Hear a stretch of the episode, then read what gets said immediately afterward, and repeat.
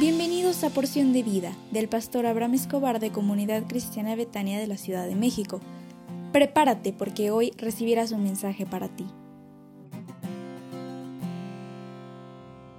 Din don dan. Hola, ¿cómo estás? Hoy es un gran día porque Dios está contigo como poderoso gigante. Así que ponte listo porque yo sé que Dios te bendecirá en este día.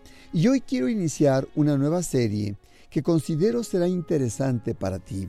Porque la pregunta es que muchos se hacen es, si murieras hoy, ¿dónde irías? ¿Al cielo o al infierno?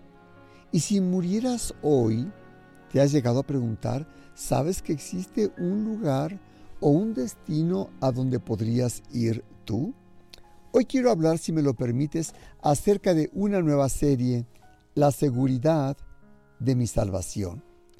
Y hoy quiero hablar contigo acerca de que la seguridad de mi salvación es la confianza que tienen los verdaderos creyentes en que poseen vida eterna y que algún día vivirán en el cielo en la presencia de Dios.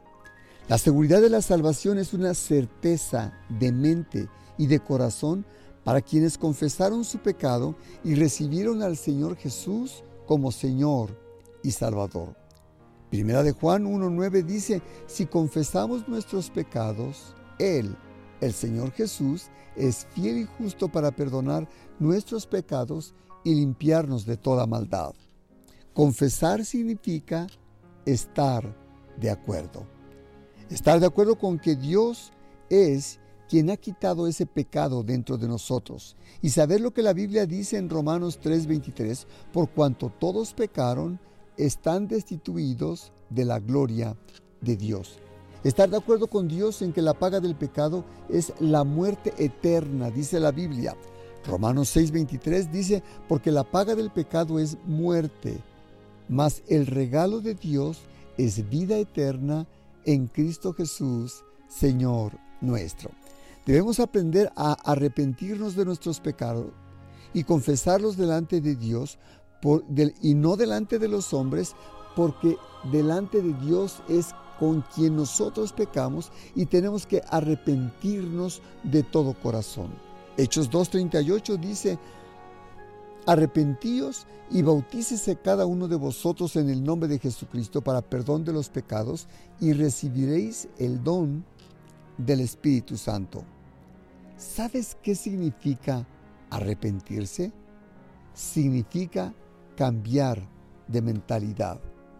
No es que exista un remordimiento, porque si cuando haces algo y tienes un remordimiento es que sientes molestia, es cierto, pero lo vuelves a hacer. Cuando se te olvida lo vuelves a hacer, como los que, los que toman bebidas alcohólicas que les da remordimiento y dolor cuando, cuando pasa la cruda, pero cuando pasan los días se les olvida y otra vez vuelven a caer en el vicio del alcohol.